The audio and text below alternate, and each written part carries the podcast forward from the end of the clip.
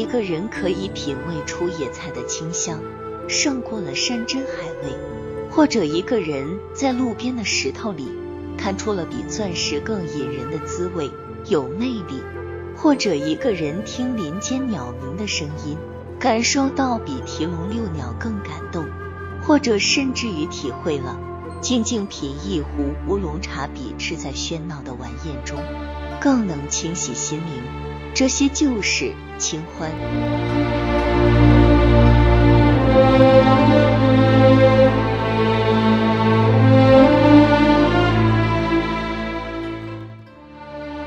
清欢的境界是很高的，它不同于李白的“人生在世不称意，明朝散发弄扁舟”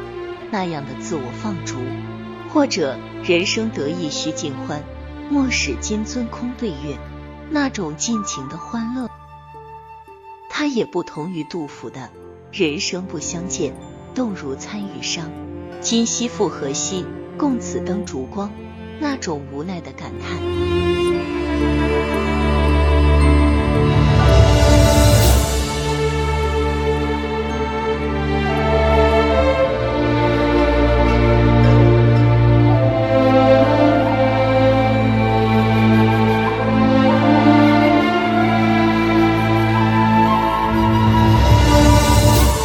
本期就分享到这儿，欢迎在下方留言，祝您开心。